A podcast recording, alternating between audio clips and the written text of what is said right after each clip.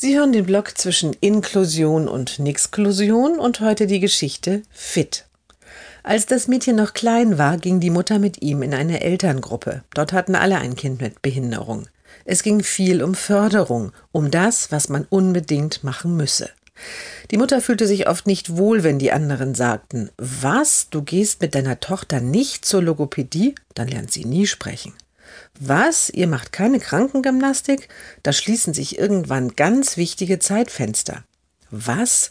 Ihr wollt keinen speziellen Kindergarten? Also ich finde, das ist nicht zu verantworten.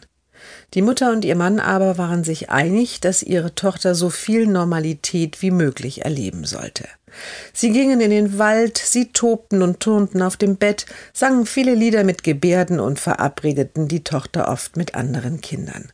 Sie entschieden sich für den inklusiven Weg im Kindergarten und in der Schule. Nun ist das Mädchen eine junge Frau.